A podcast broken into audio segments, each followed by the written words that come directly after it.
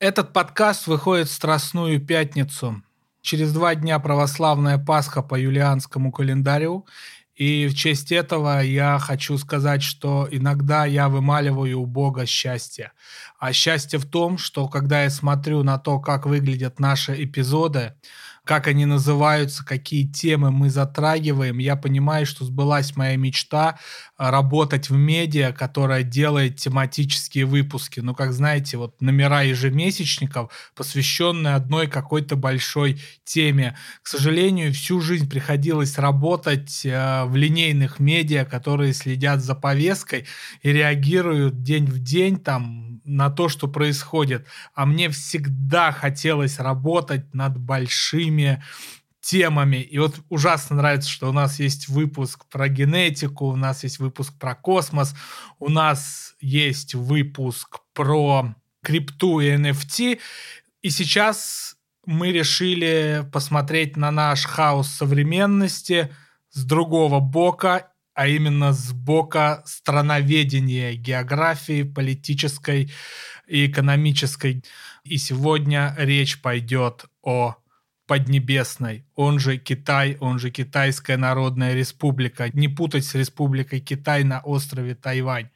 Вот. Мы поговорим о том самом большом коммунистическом Китае. И сегодня, как всегда, со мной Сергеем Простаковым мои прекрасные соведущие – Данила Ермаков. Привет, Данила. Привет, Сережа. И Тимур Султанов. Привет, Тимур.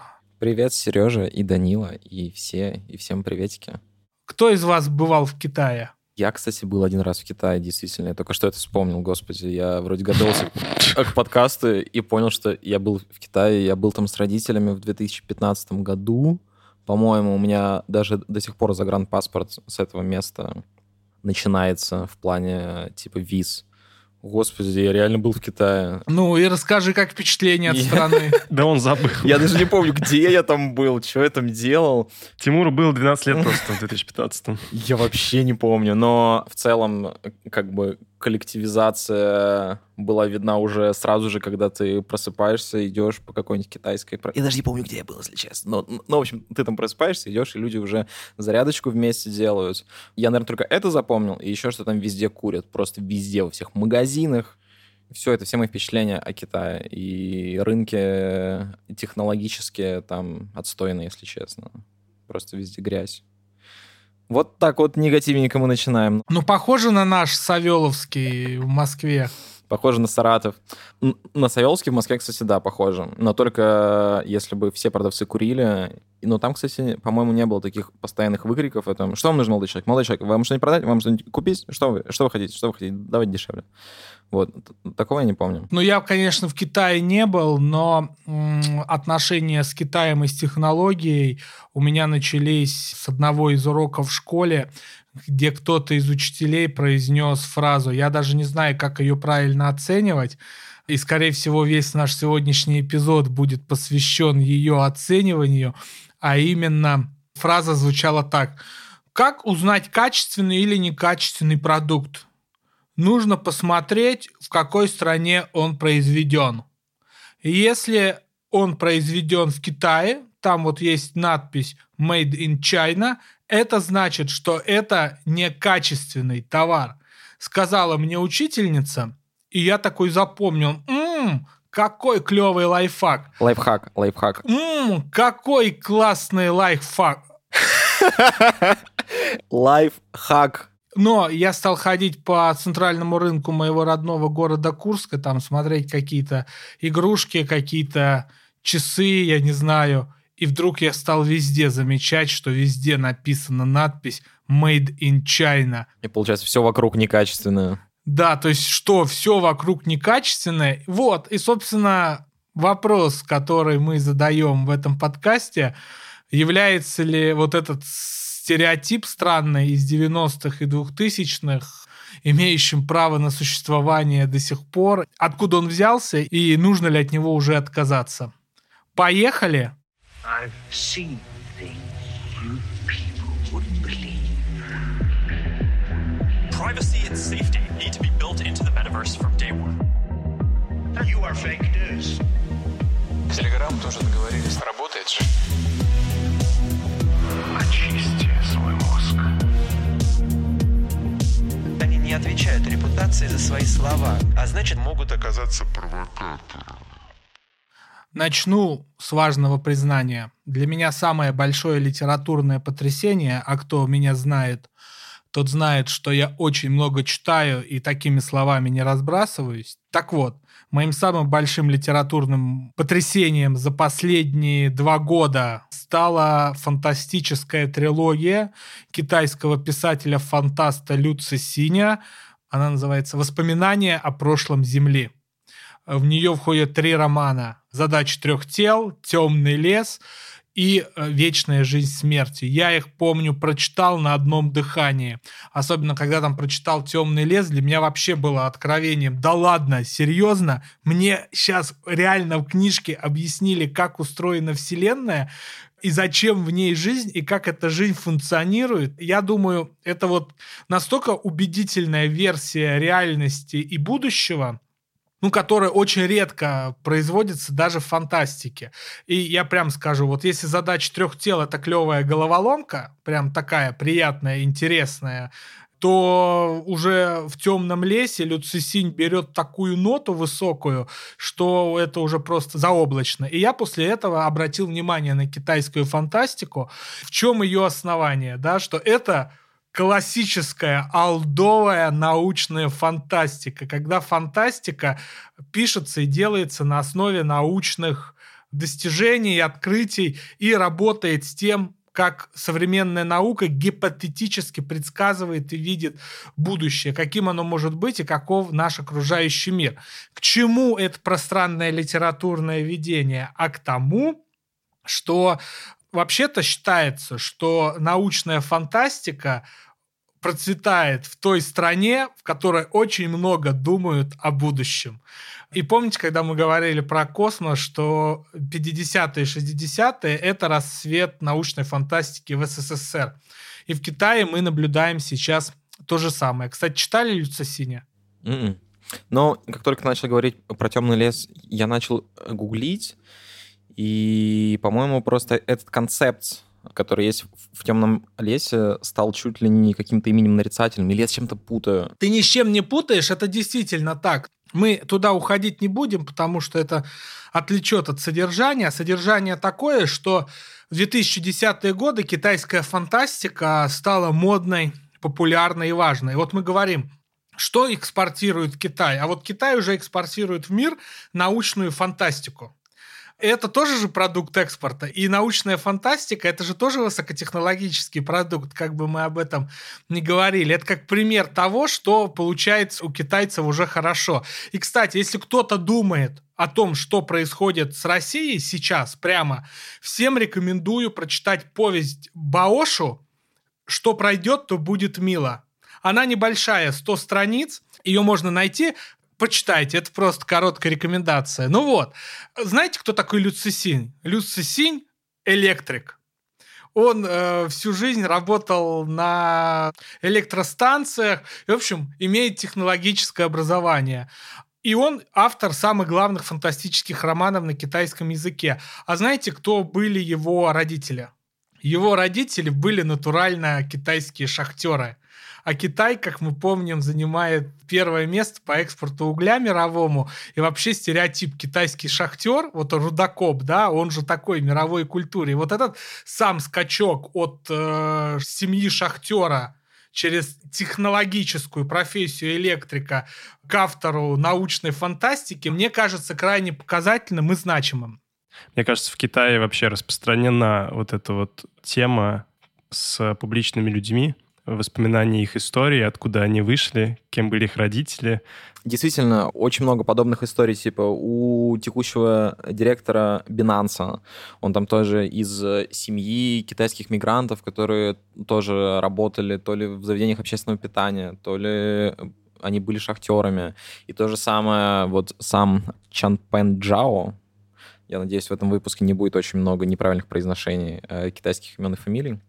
Вот. Э, он сам работал в Макдональдсе и в свое время продал свою квартиру, чтобы купить биткоины, а потом стал там директором самой высокотехнологичной биржи.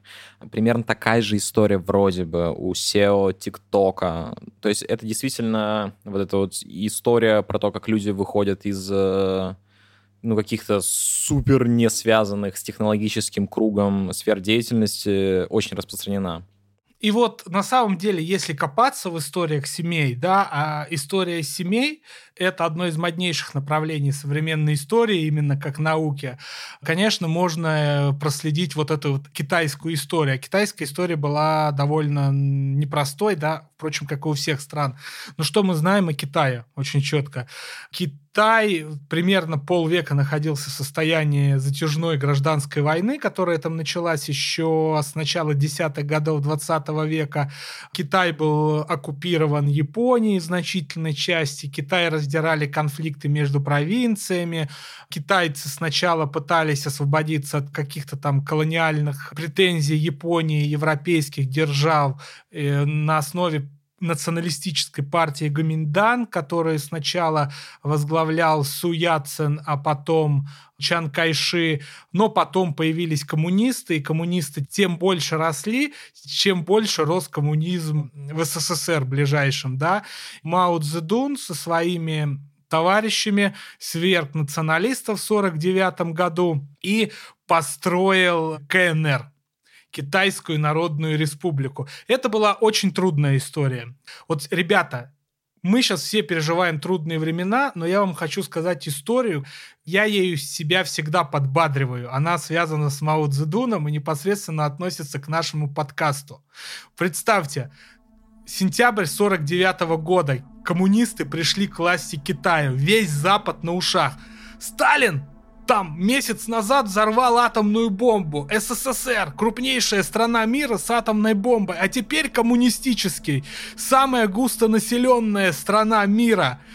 Журналисты по Пекину, когда это еще было можно, гонялись за Мао Цзэдуном, и французский журналист за ним гонялся, а это 1949 год, это 160 лет Великой Французской революции, и он поймал все-таки Мао Цзэдуна и спросил, Товарищ Мао, а скажите, каковы, на ваш взгляд, итоги Великой Французской революции? В чем ее всемирно-историческое значение? Мао Цзэдун на него так со скепсисом посмотрел, покачал пальцем и говорит, слишком рано делать выводы. И вот то же самое касается Китая, который в 950 году только-только получил единое правительство, которое большую часть континентального Китая завладело, не будем там его оценивать. И вот тут слишком рано было делать выводы, потому что история еще покажет, что Китай начнет с СССР буквально воевать. Китай очень сблизится с Америкой еще при живом Мао Цзэдуне.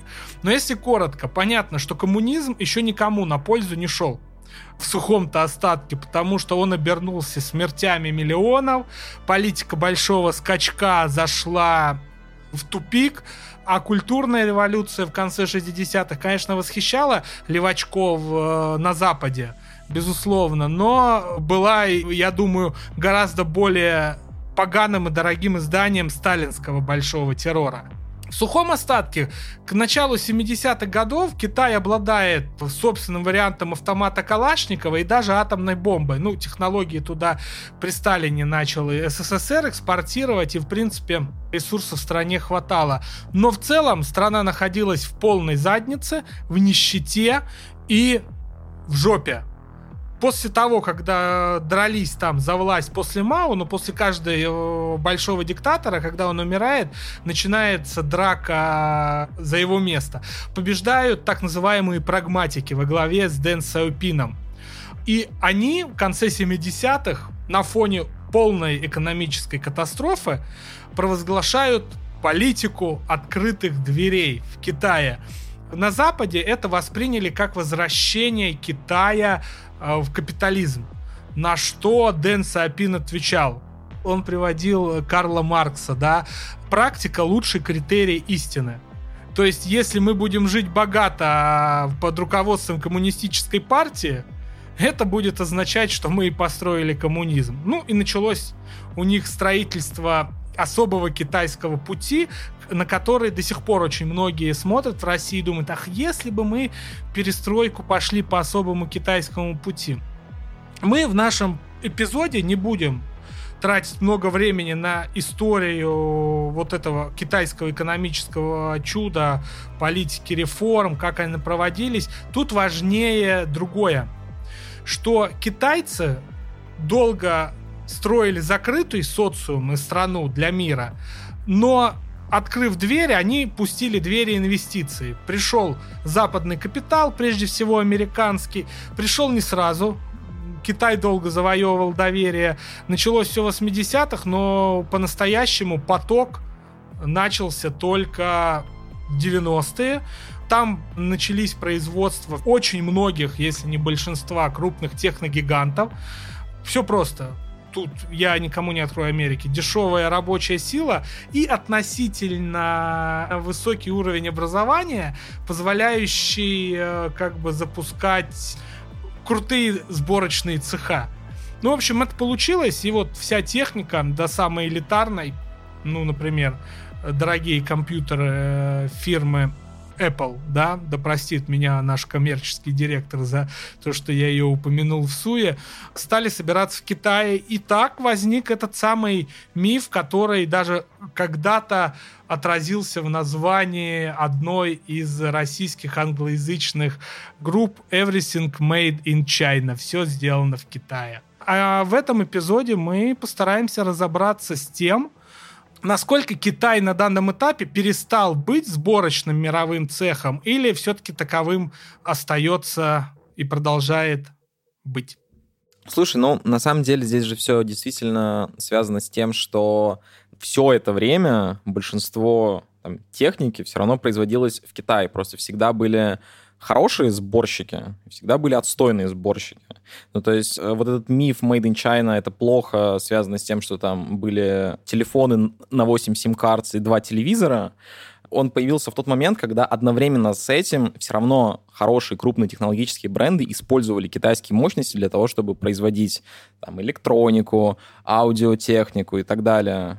Просто на тот момент Китай, в принципе, ничего своего технологически классного не производила. Они как будто бы пытались кучу технологий в себя вобрать и на основе этого выдавать вот э, буквально телефоны, в которых было 6 сим-карт.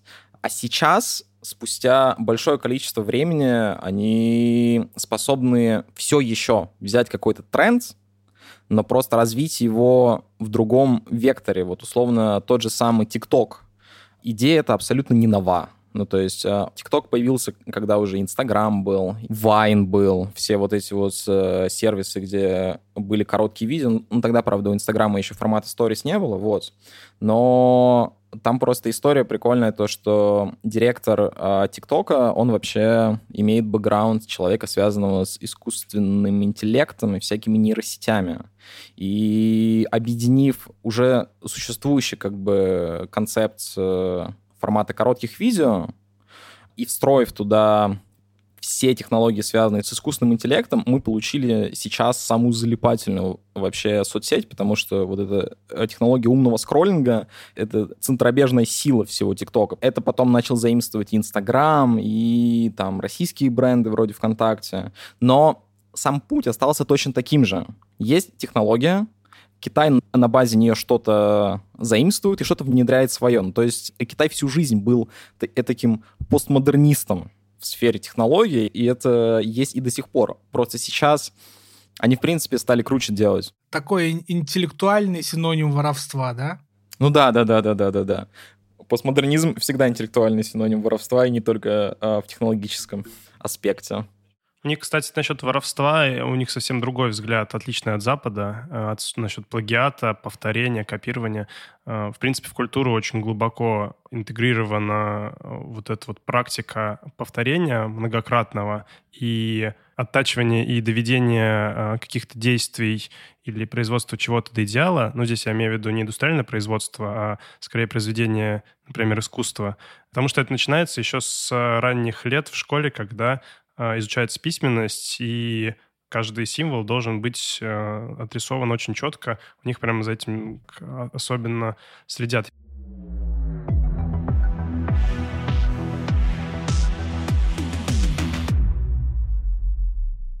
Готовился к эпизоду и прочитал статью про индустрию копирования э, произведения искусства в Китае.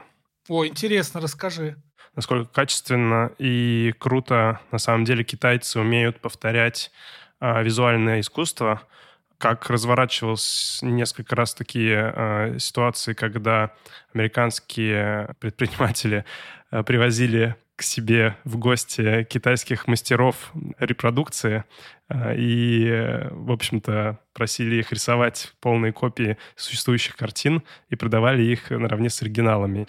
Там был смешной момент, что в одном из таких случаев китайский, по-моему, 44-летний художник, занимающийся репродукциями Поллока, сделав идеальную картину со всеми вот этими его каплями краски, вот точно так же, как все должно быть, в имени Поллока сделал ошибку и написал не Полло Сикей, а Поллок Кей. И это все очень так отсылает нас к Абибасу и к прочему. Прикольно. Да. Но в целом, если в западной культуре есть так много вот этих вот Э, понятий плагиата, апроприации культурной, амаш. То есть мы ищем какие-то тонкие грани между копированием и производством чего-то нового. В Китае вообще не считается зазорным повторять что-то старое. И более того, некая копия, э, продукт повторения чего-то старого может цениться наравне с оригиналом. В принципе, если говорить о копировании, о репродукции чего-то, о клонировании, то, э, конечно же, это, наверное, первое, что китайское сознание делает, когда сталкивается с чем-то новым. Наверное, слышали эту шутку, это произведено на том же заводе, просто вторую смену. Вот, и по сути, там все вот эти телефоны, они просто делались, потому что это первая привычная реакция на что-то новое. Если кто-то что-то создает, мы сделаем копию. А, и, наверное, дальше это стало как-то развиваться. Мне просто, знаешь, что интересно? А почему это феномен именно Китая? Ну, вот условно то, что ты говорил и про написание как бы иероглифов и так далее, это же, в принципе, применимо ко всему Востоку. Ну, ты хочешь сказать, что у японцев плохая техника?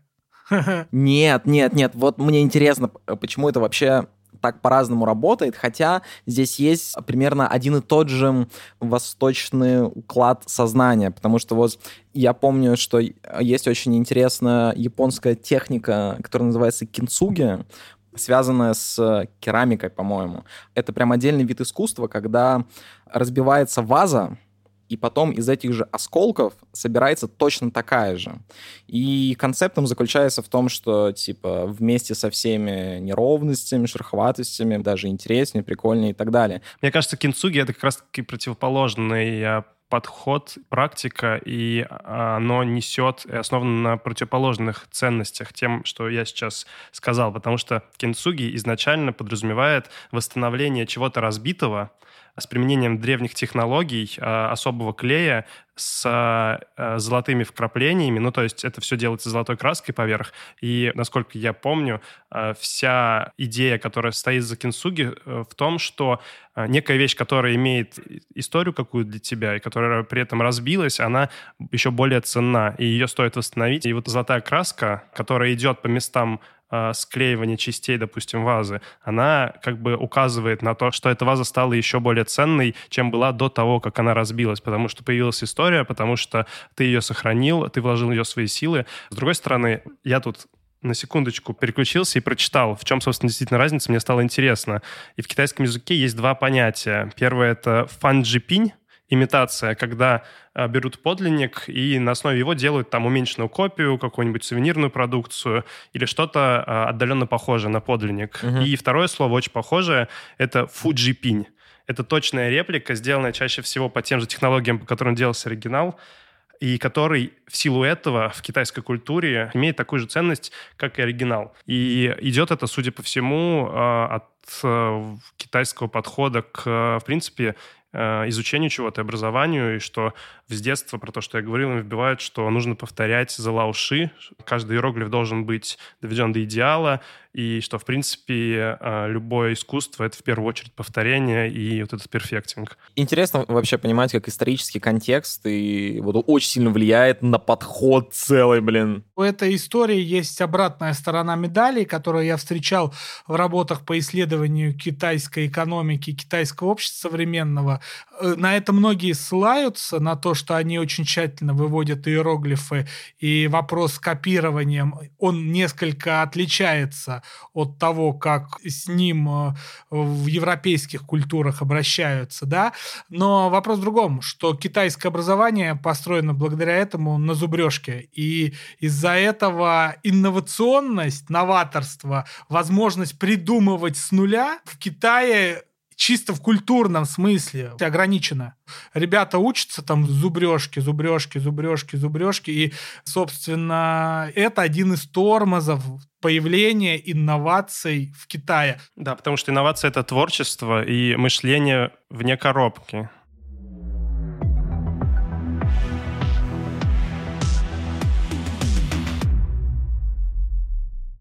Смотрите, ребят, в декабре 2017 года, это было просто идеальное время, я присутствовал на мероприятии, на котором для российского московского медиасообщества компания Яндекс презентовала свой новый проект Дзен.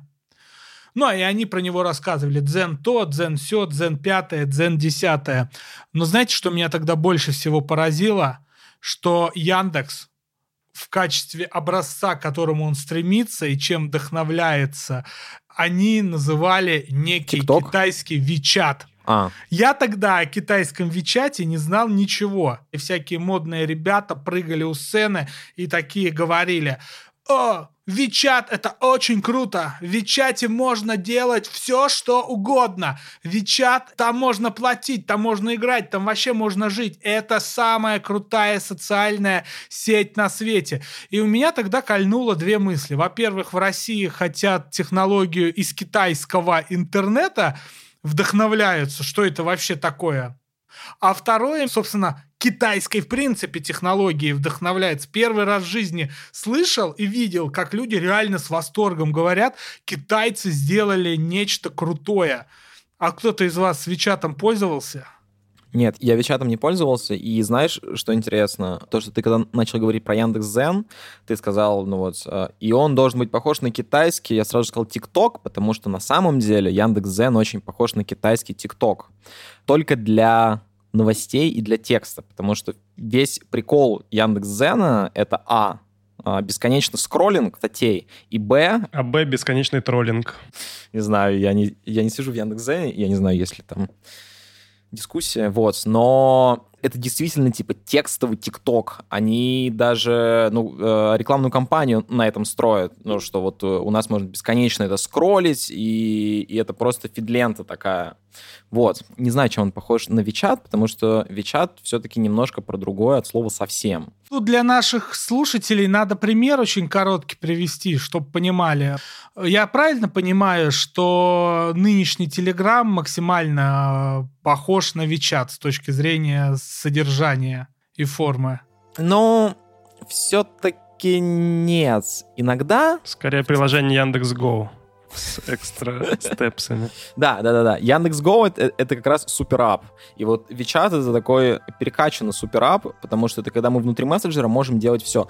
Технически сейчас в Telegram действительно вот э, в предпоследнем обновлении в Телеграме появились игры, которые в свое время когда они появились в Вичате, тоже ему дали там второй или третье дыхание, потому что э, туда пришла монетизация. Но, знаешь, вот есть компания Apple, и условно беспроводные наушники существовали вообще всю историю. Вот очень давно, но они были все стрёмными по разным причинам.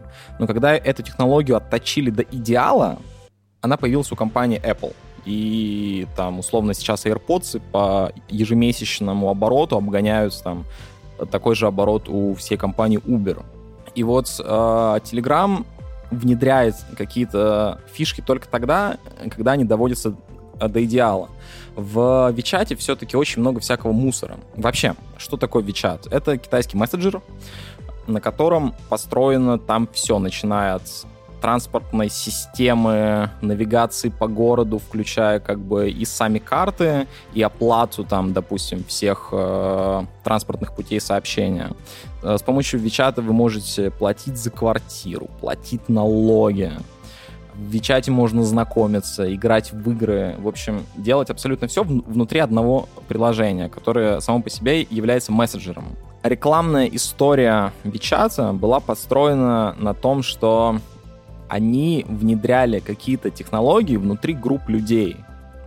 Как это работало изначально? В то время как в Фейсбуке вы просто могли общаться со своими друзьями или друзьями друзей, внутри Вичата вы могли искать людей поблизости, и собираться вместе с ними в какие-то группы. А при этом вы изначально не были там друзьями и так далее.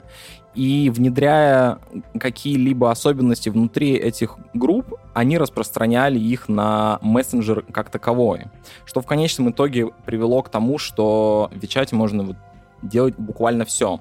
Причем, допустим, вот э, во всех операционных системах есть технология распознавания QR-кодов, но она почему-то не очень сильно э, распространена в западном мире, когда в Китае на все есть QR-код, и они вот пользуются буквально только ими. У них это и визитки, и какие-то сайты компаний. Вот у них весь город обклеен QR-кодами. А... В этом смысле наша обложка подкаста немножечко китайская немножко китайская, немножко made in China. И на самом деле штука с Вичатом очень сильно похожа и на феномен ТикТока, потому что и там, и там это не инновация, ну, типа, вообще. Но при этом это хороший сборник всего того, что можно туда добавить. И это вот даже немножко похоже на те самые телефоны с телевизорами, о которых я говорил в самом начале, потому что это тоже э, какие-то штуки на стероидах, ровно как и ТикТок, это условно изначально э, типа Инстаграм на стероидах, и с Вичатом то же самое. Эти стероиды стали классными, стильными, и они очень хорошо работают. Как мне кажется, Китай все еще остался в пути копирования, но только оно стало, во-первых, с внедрением чего там не было, а во-вторых, ну, каким-то более умным и высокотехнологичным. Про копирование ты что здесь имеешь в виду? Ну, э, то, что мы не создаем никакой революции, а мы эволюционируем. У нас есть э, готовая технология, на которой мы наслаиваем что-то другое, и что-то другое, и что-то другое. Мне кажется, несправедливо обвинять Китай именно в сфере технологических продуктов, там, таких как WeChat, в копировании, потому что, в принципе, в мире не так много там каких-то революций происходит. Все просто повторяют разного вида социальные сети, мессенджеры, какие-то игры, и, в общем, все похоже друг на друга мы просто привыкли говорить, что Китай, вот сейчас мы говорили, Китай копирует, Китай копирует, но здесь, э, блин, да come on, все компании копируют фичи друг друга, и так так устроена эта гонка, в общем-то, продуктовая. Нет, в моем спиче не было какого-то такого обвинительного настроя. Не, я понимаю, я просто хотел это немножко развернуть, потому что мне кажется, что все вот эти вот их продукты, они, с одной стороны, довольно самобытные, а с другой стороны, довольно клевые. Тимур, а есть какая-то штука, которая тебя прям э, максимально заводит э, китайская, кроме ТикТока и женщин? Заводит китайская штука? Нет. Единственное, что мне очень нравится, что, допустим, у компании Xiaomi есть умные вещи абсолютно на любой вообще вкус. Да, вот, есть, я хотел про это спросить. Сука, тебя. умные зубные щетки, умные колонки, умные мышки, умное вообще все, что угодно. Вот когда у меня э, девушка что-то хочет купить домой, абсолютно все можно загуглить с припиской типа Xiaomi, и это все равно будет существовать. Да, у меня ушные палочки Xiaomi. Короче, вот, да, ушные, умные ушные палочки Xiaomi. И при этом у них очень крутая экосистема. У них вот этот Mi Home, который сейчас вяжется и с Android-устройствами, и с айфонами. Это все, ну, такой тоже супер ап по-своему. Но при этом для меня очень важно не только то, что они умные, а то, что они клево выглядят. Угу. Все названные бренды в этом подкасте — это не реклама, а произносятся исключительно для удобства наших слушателей. А может быть и реклама. Если у нас будет рекламировать Xiaomi, мы будем самыми богатыми подкастерами в мире. Ну, не в мире, в западном мире.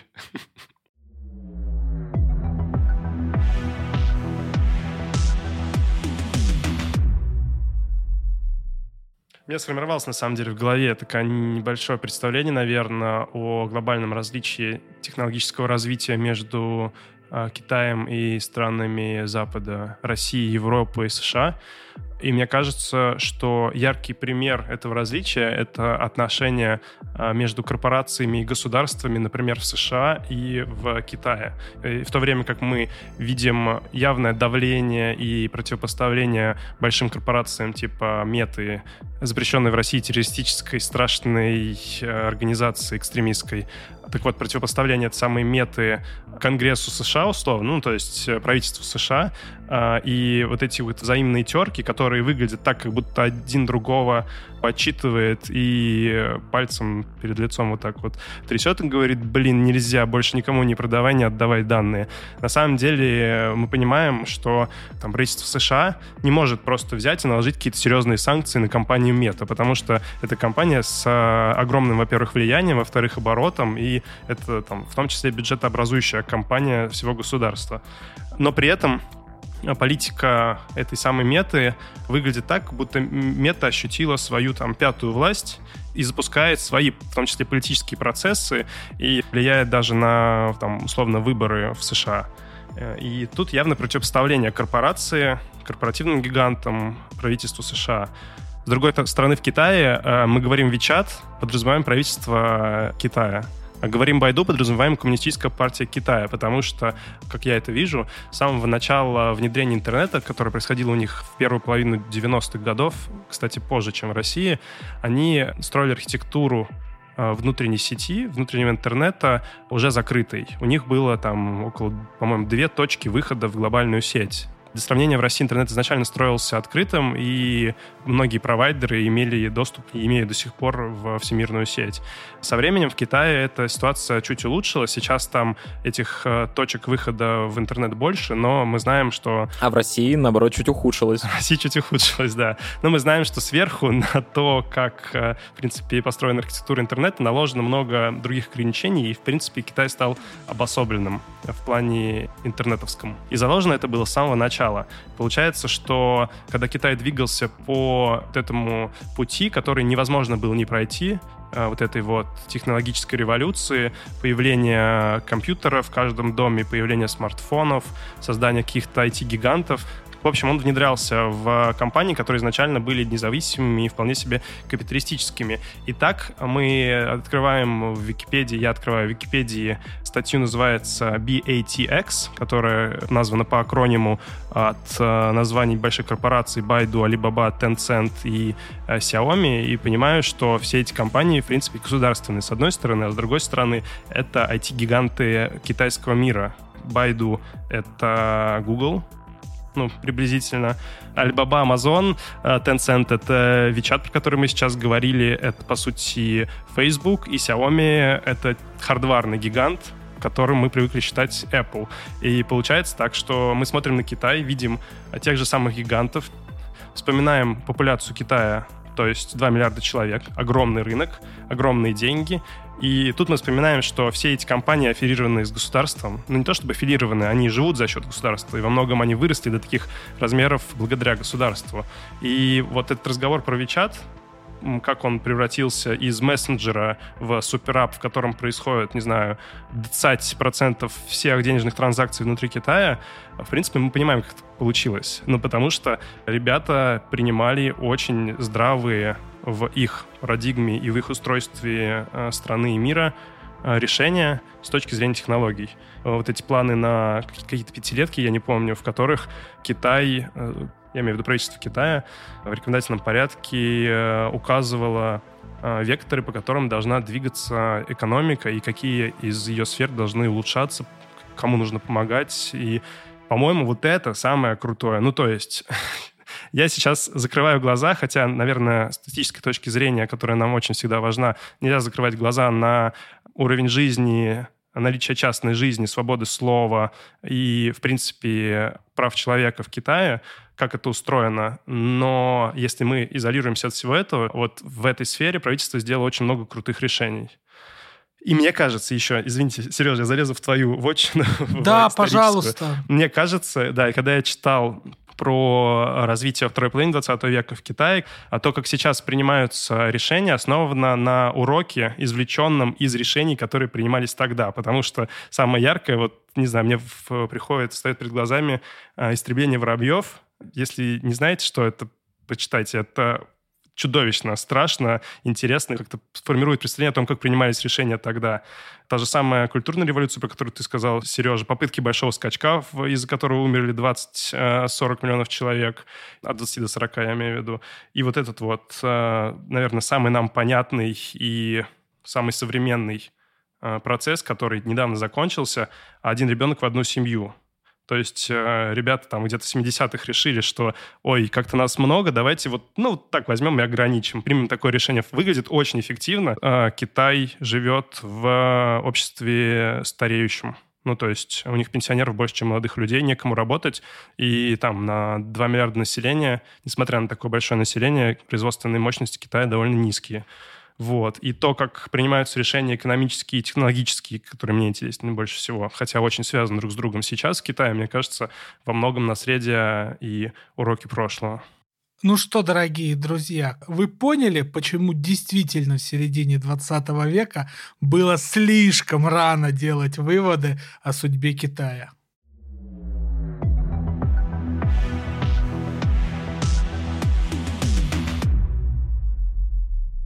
И все-таки для тех, кто дослушал этот эпизод подкаста... На что ты намекаешь, что я душным был? Нет, в смысле он длинный у нас эпизод. Хорошо, хорошо. Так вот, для слушателей, которые все-таки дослушали этот эпизод подкаста до конца, я все-таки перескажу повесть Баошу «Что пройдет, то будет мило», потому что она очень связана с темой нашего подкаста, ну и с жизнью в России прямо сейчас. Она называется, да, «Что пройдет, то будет мило» по строчке Пушкина, реально.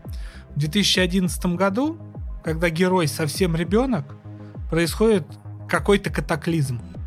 Произошел, и все. Через три года, после 2011 года, в Китае Олимпиада в Пекине. Потом постепенно снижается скорость интернета.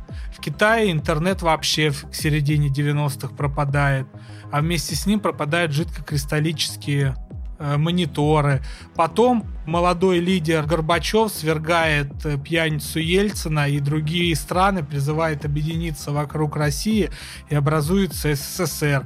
В Китае тем временем диктатор Дэн Сапин разгоняет э, демонстрацию в 89 году на Тяньаньмыне, а потом постепенно сворачивает рыночные реформы. И вот э, герой в 77 году смотрит «Звездные войны», четвертый эпизод, и думают, господи, как же испортилась графика. Ведь я смотрел первый, второй и третий там 30 лет назад. Там такая была графика, а сейчас вот такая. Потом к власти приходит после Дэн Сиапина Мао Цзэдун, который окончательно сворачивает рынок и сразу начинает зачистку с культурной революцией. Потом с Тайваня высаживается Чан Кайши, свергает коммунистов. К этому времени в мире полностью исчезла использование атомной энергии, почти пропало телевидение и много-много других технологий исчезло. В 2011 году наступил конец света, и он выглядел как то, что все история потекла вспять. Вот. Китайцы движутся вперед, а не вспять. Не в повести Баошу «Что пройдет, то будет милым». Баошу — китайский фантаст. Это был подкаст «Киберпанк», который мы меня зовут Сергей Простаков. Пока. Меня зовут Тимур Султанов. Пока-пока. А я Данил Ермаков. Всем пока. И время всегда против нас, ребята. Всегда. Пока.